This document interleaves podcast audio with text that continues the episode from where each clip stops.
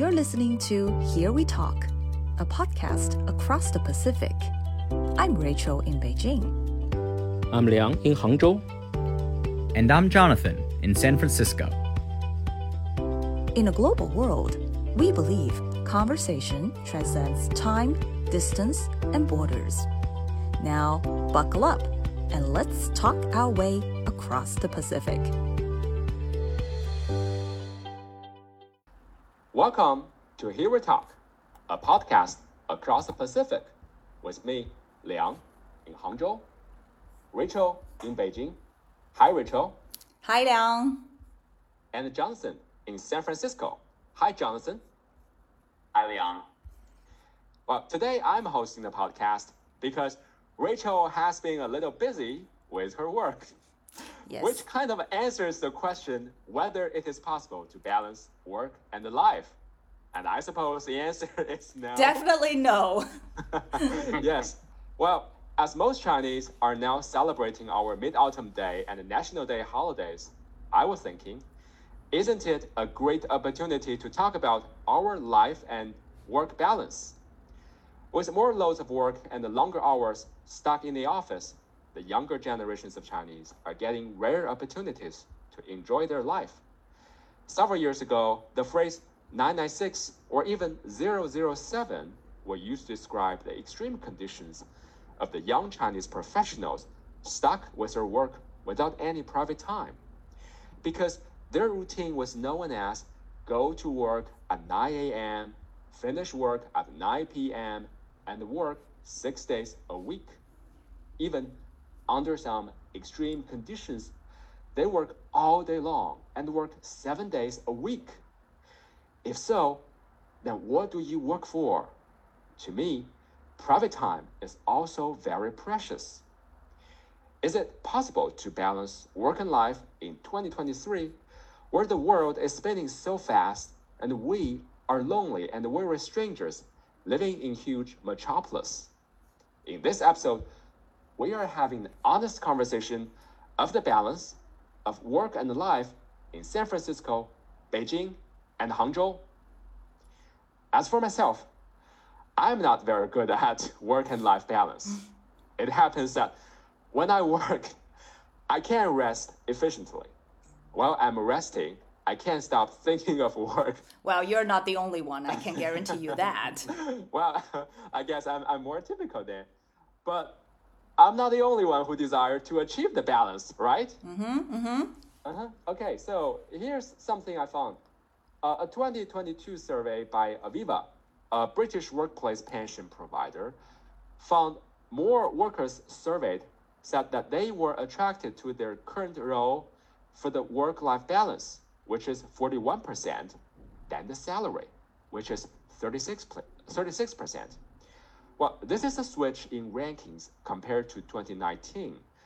Before the pandemic, when more workers said that they were attracted to the salary, which is 41.02%, closely followed by work life balance in second place, which was 40.97%. Well, I assume that the pandemic may have played a role that we now focus more on the balance of work and life. So, my first question is how come the balance between work and life becomes an issue of our life? Do you have trouble striking such a balance? Mm-hmm. Personally, for the years I have known Rachel, you have had a perfect balance of the two. When we used to work together, you seem to be the more focused one. Weren't you, Rachel? Well, I'm not sure if seeming like the more focused one is the evidence of me being able to strike a better balance between life and work. You know, as much as I hate to disappoint you, I have to admit, contrary to your impression, I am terrible at keeping a balance between the two. I was I was just being a hardworking staff. That's all. You know, I'm also the type who couldn't have a real rest unless all the work on hand is finished. That's that's basically who I am. I want to okay. just go back to your question about how this work-life balance becomes an issue. I kind of think there is a, a generational difference here. My gut feelings tell me that uh, my parents were not quite bothered by this problem.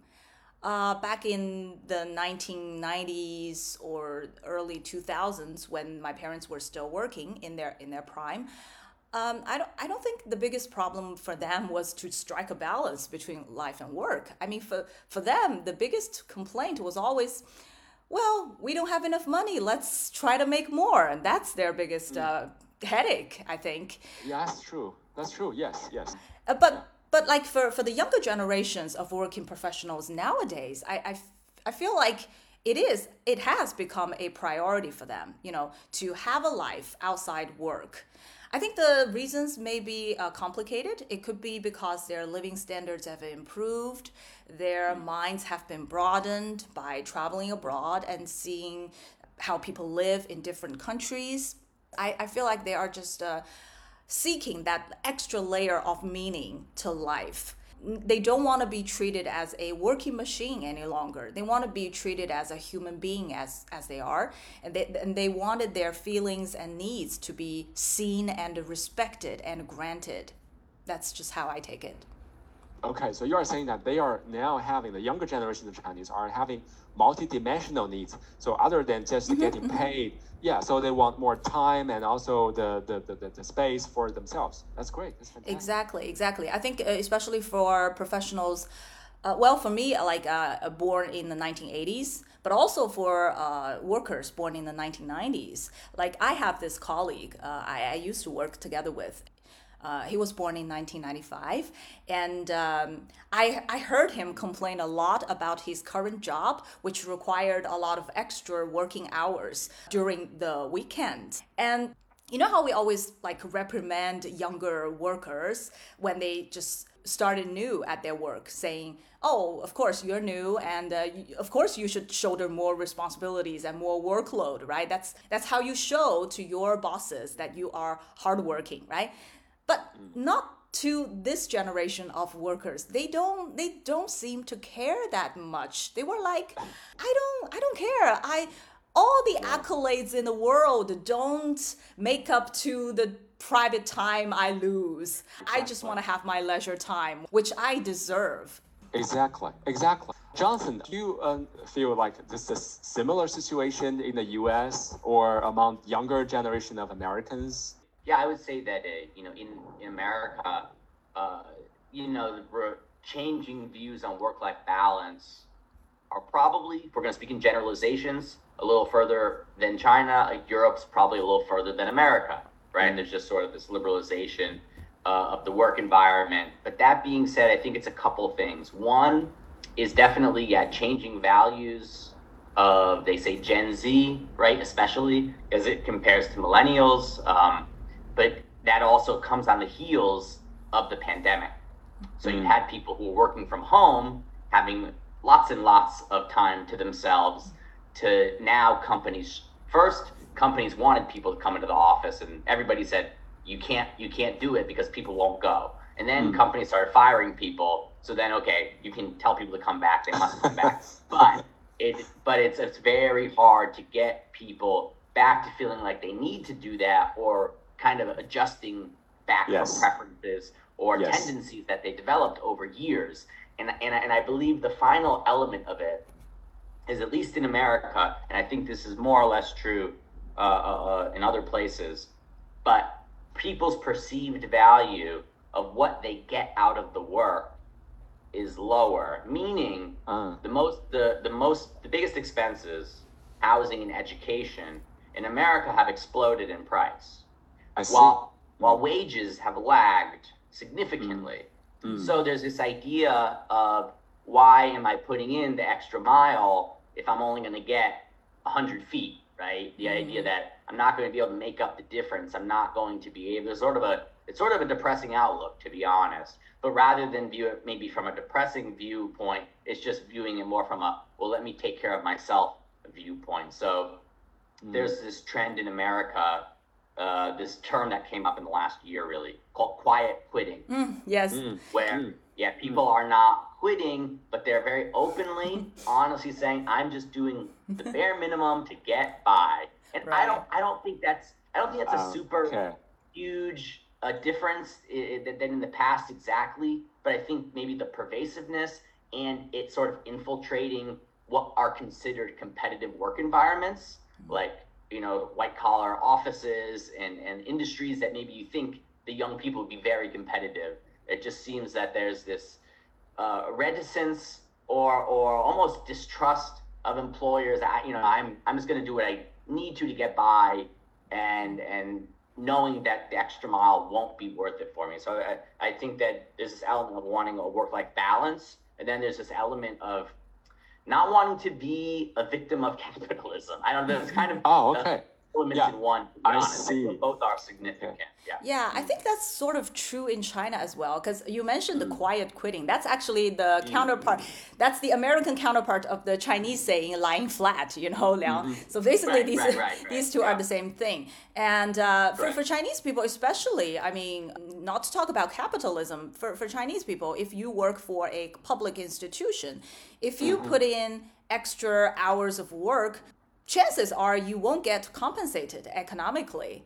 So people would just think, well, it's just not worth it. It's not worth my effort. What am I getting from this, from all those overworking, right? Well, that's very, very interesting because, uh, well, from a teacher's perspective, I have also taught American students, well, well it was years ago, years ago. Uh, but I also feel like that uh, Chinese students are more, uh, uh, uh, I would say, collective identity based. So what I meant is like uh, American students are more, um, are a bit more uh, individualized. Not I- I just a bit more, I would say a, a lot more. but but in terms of the younger generation, like especially the yeah, the younger ones born after the year 2000, their behaviors do actually uh, seem very similar in terms of uh, like uh, thinking about their employers, in terms of thinking about their own future, uh, what the what kind of role they're playing in it. Jonathan, I'm I'm very curious that you mentioned that people feel like their wages won't be uh, sufficient for them to make a good living. So people kind of just feel like I do whatever I need to get by. But isn't it a bit of a, uh contradicting because you need to work hard to get paid more? Eh, or is this common sense no longer is the principle? Well, it's absolutely contradictory in a certain sense, but then that opens up a whole new can of worms of what are your goals? And are are people's goals changing of you know home ownership having families? Uh, that's the truth. It, it is. Now there's a lot of concern that maybe those views will change as people get older right? They say it today. They'll they'll have a different viewpoint later on. But definitely uh, attitudes are changing and, and, I, and I, I believe they must be linked together.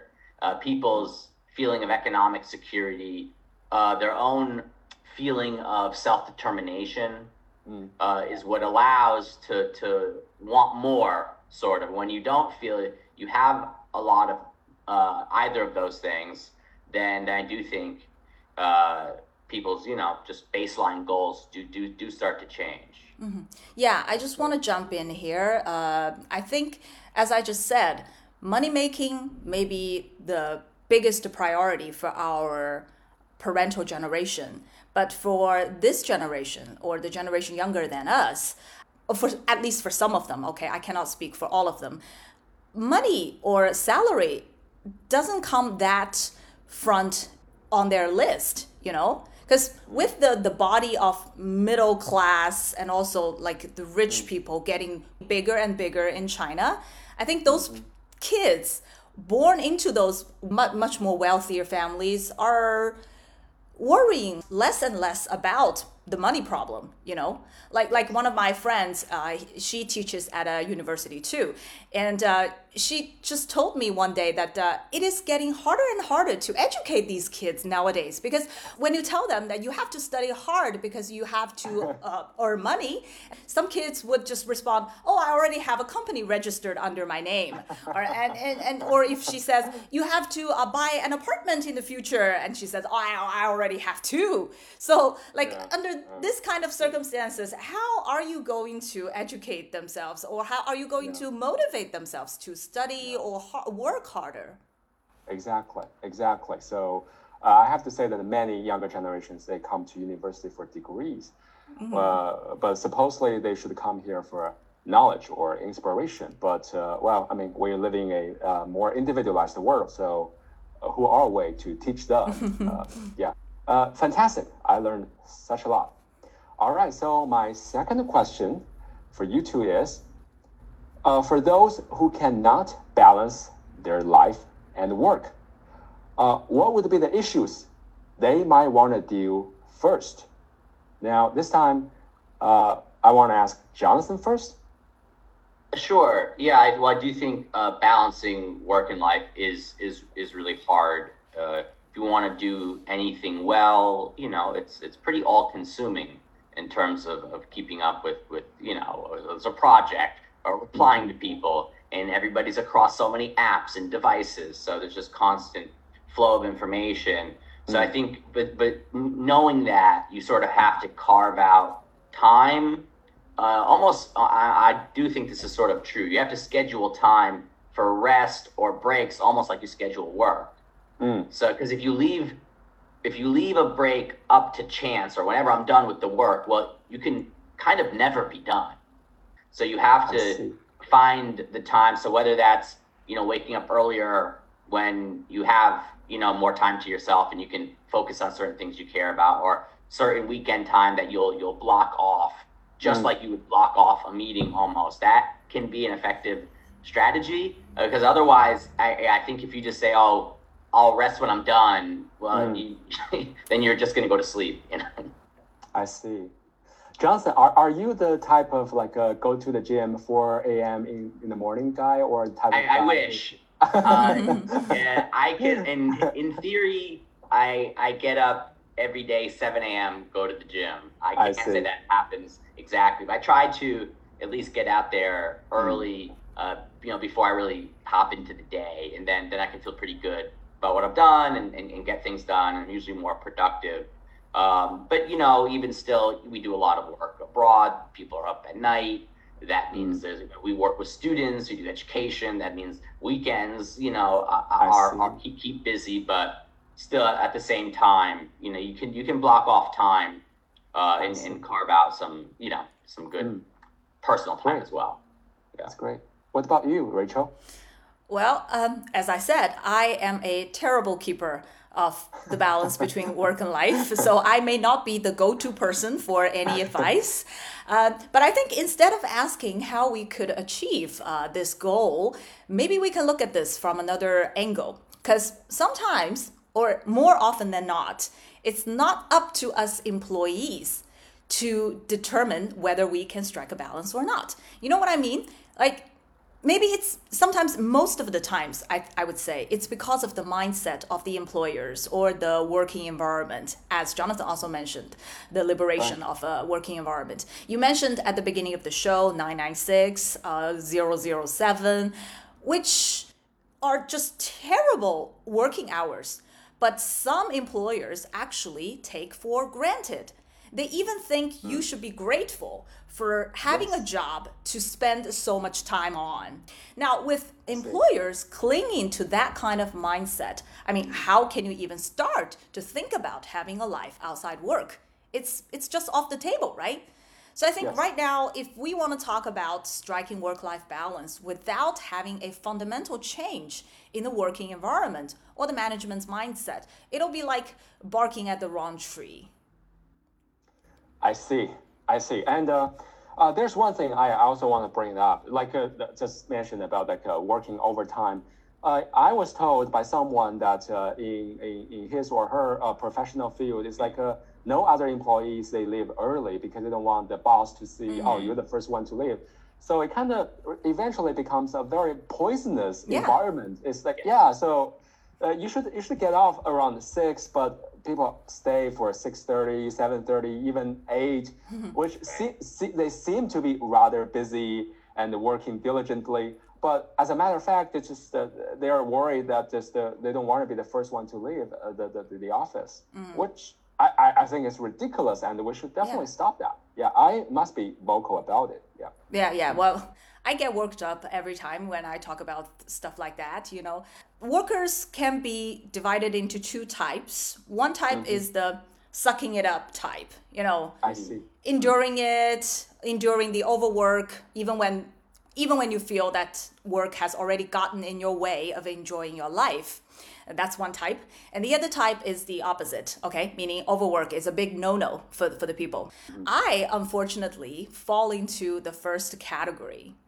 And ah. the problem here is, I believe to some extent, people like me are more prone to be taken advantage at work mm-hmm. just because we don't deem it appropriate to reject extra work. We were mm-hmm. very conscious about saying no whether it makes us feel like impolite or makes us feel less of a good worker it could be a, uh, like all complicated thing so eventually it, it just becomes this huge injustice at, at a working place because in most cases you don't get any compensation for doing more work than other people right no. and at this point the issue just goes beyond finding work-life balance to one about fairness one right. about how having a stronger sense of responsibility doesn't really serve you, but makes you kind of a victim of overworking. And well, that's obviously yeah. an even more damaging issue in the long run.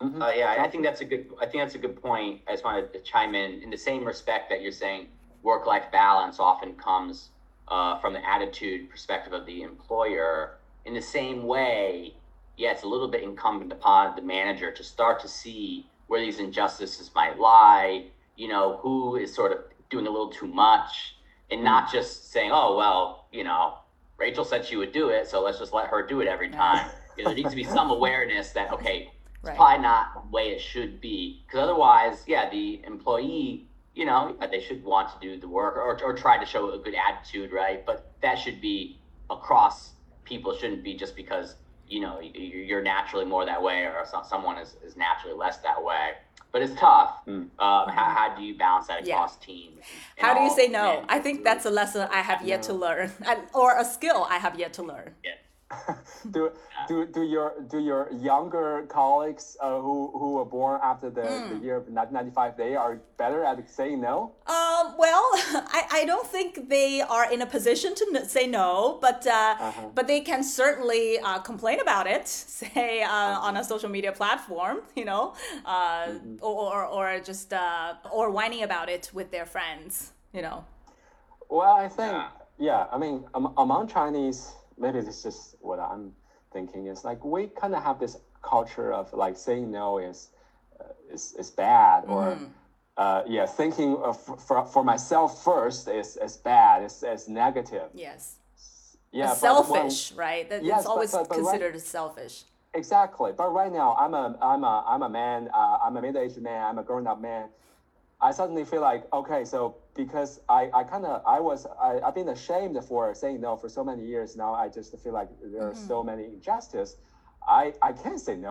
yeah, I just want to add one one final point. I think sure. I think a big problem is uh, this idea of you know all work being created equal and and just prioritizing the word work versus if the employer you know top down manager top down is very mm. goal oriented, right? Mm-hmm. So, okay, whatever it takes to achieve a specific goal, that can be a, a, little bit easier or, or people can buy into it better than, like you said, people will stay in the office longer just to be there when yes. there might be yes. nothing productive going on. But if, yeah. you know, if everyone can feel that, that the goal is clear, that, you know, as long as you're getting the work done to support that goal, I, I do think it's a little healthier of an environment. Mm.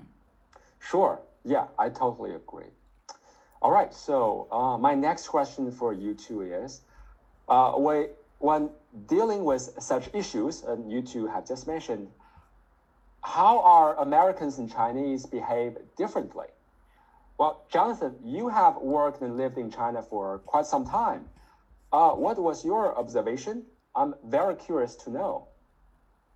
Um, so, yeah, generalizations. Um, employers have a bit more power uh, in China than in America. Uh, things are a little bit more hierarchical.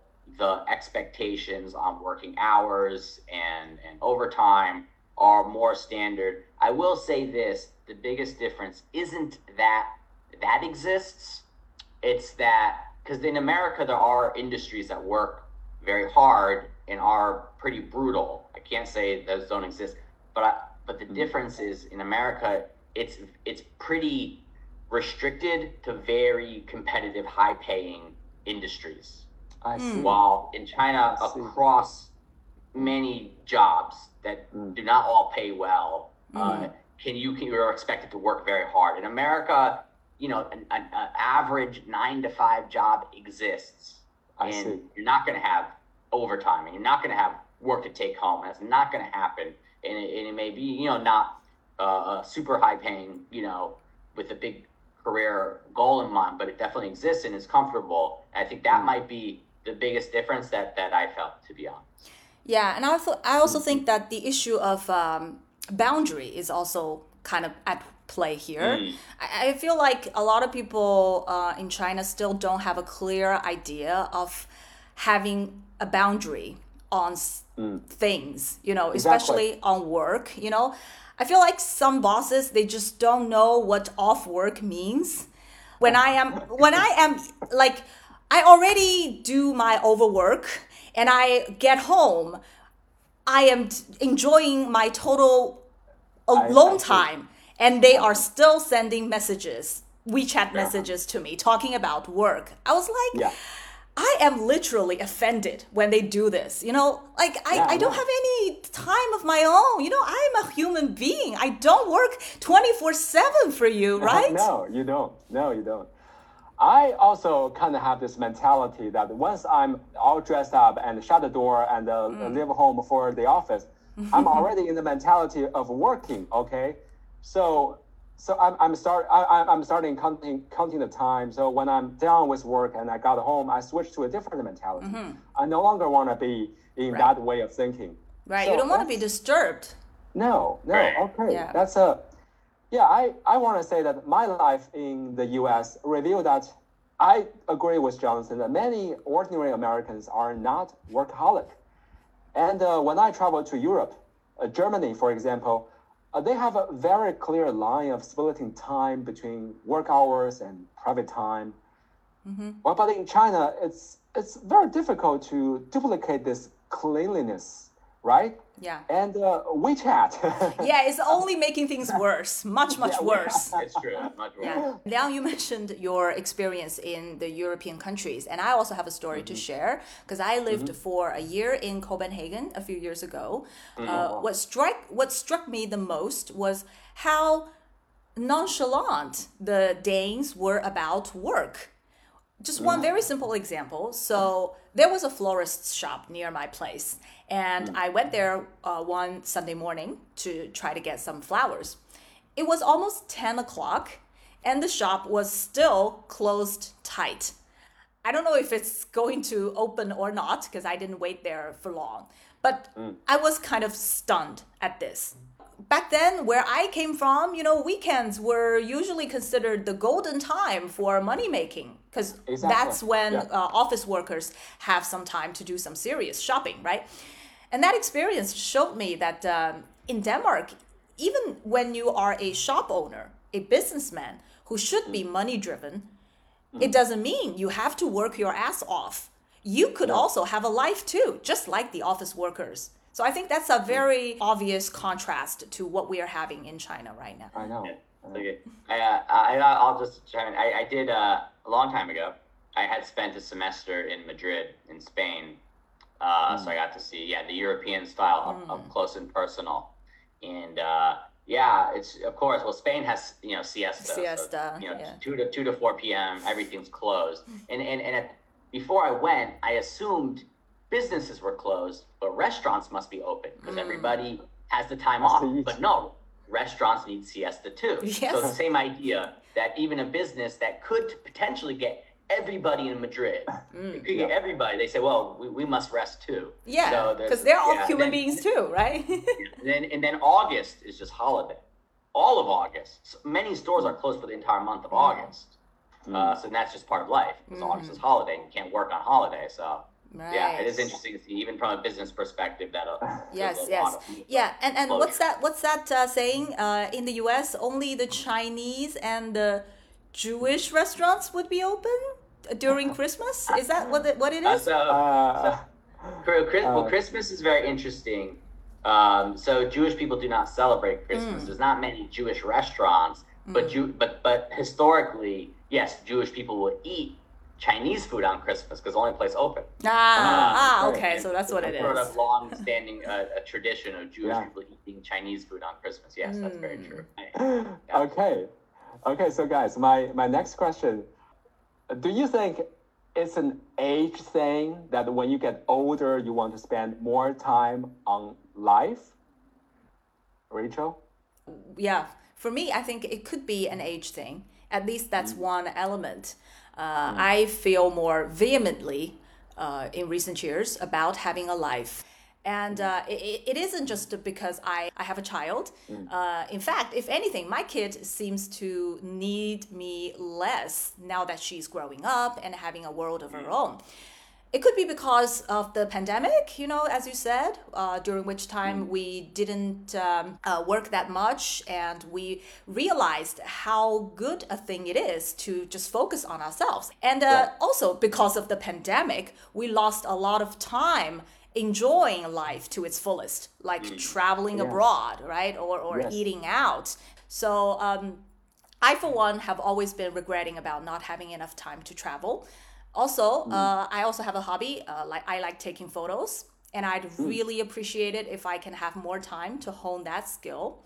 And also, there are so many fabulous books that I could read. Life can be so much more than just work itself. I, I think I have just come to realize that lately.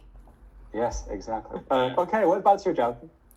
Um, yeah, I do think it's natural. You, you when you're getting older, uh, there's there's more things that matter in your life. When you're young, you go to college, you graduate from college.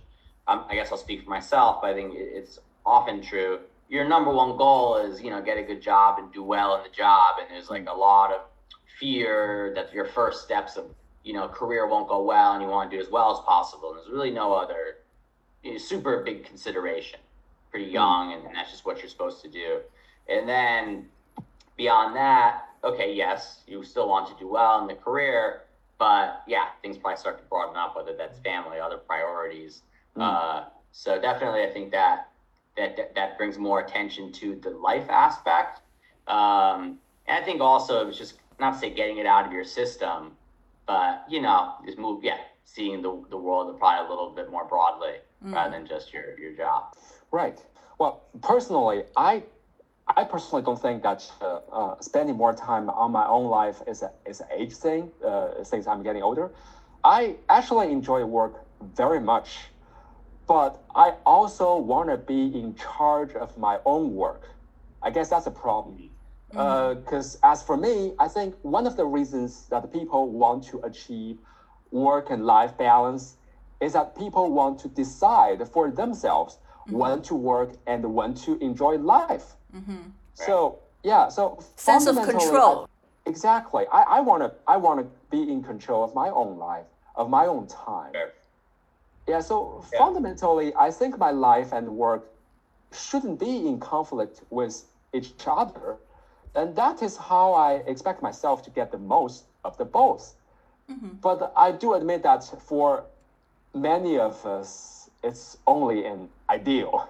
Yeah. Right? And, and, and for the record, I just want to say having a life outside work is conducive to one's mental health. And that is key for workers to present a stable performance at work. So the two are reinforcing instead of contradicting each other.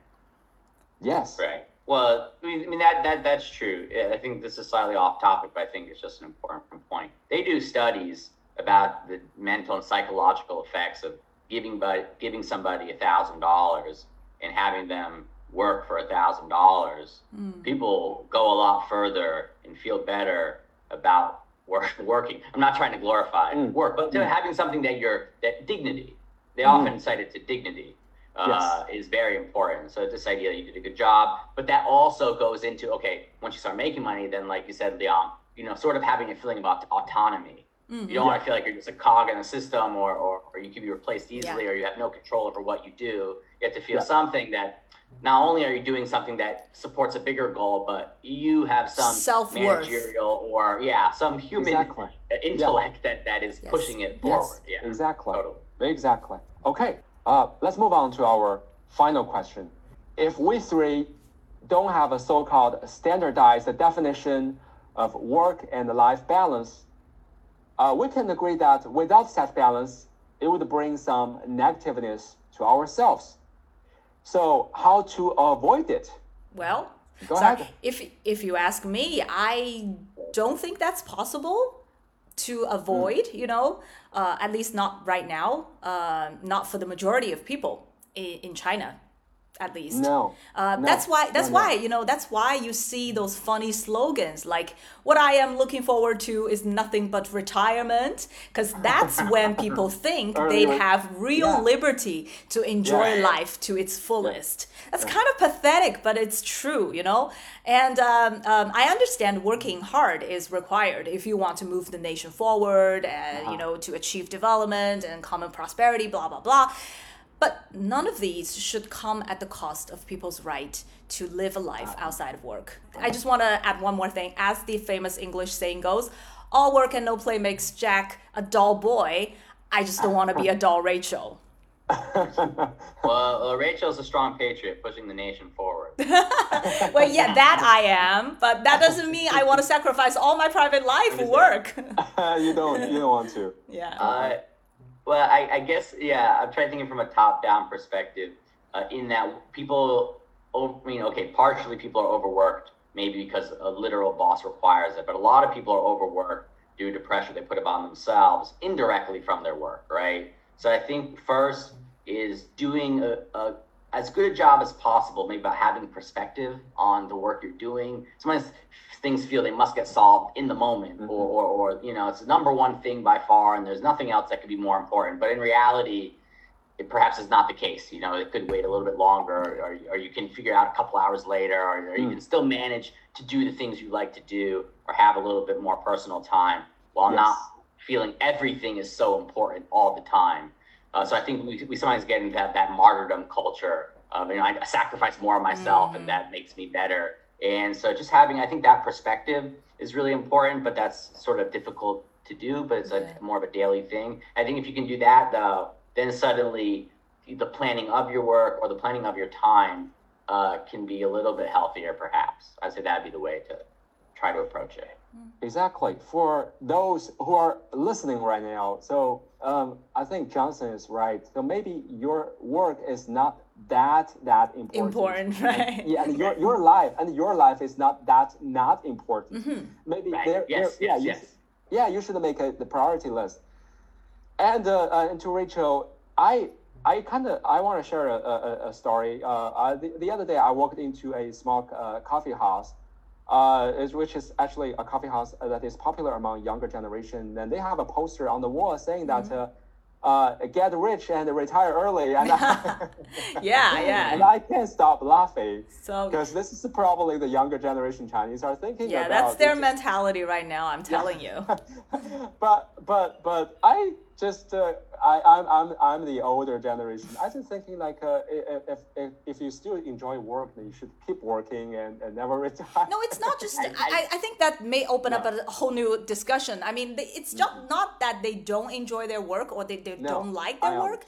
It's more like uh, you know the self control, the autonomy we were just talking about. That, that's the thing they want to have. They want to feel having. You know. Yes, I think people are, you know, equating work with really this, you know, brutal kind of, uh, you know, issue of, of, of being overworked and having no control. So then, it's okay, then just get done with work and retire versus seeing work as a potentially positive Right. thing uh, by any means. Yeah. Okay, so that's it for this episode of the Hero Talk. We hope you enjoyed it. And please subscribe to our podcast if you have not done so. Thank you for your great support for our little project. And thanks, Johnson in San Francisco. And thank you, Rachel in Beijing. And we will see you the next time. Yeah. Everybody enjoy the rest of your National Day holiday. Yes. National Day holiday. Will Enjoy. do, will do. Yeah. will See you next time. See you. See you next Thank time. you. Thank you.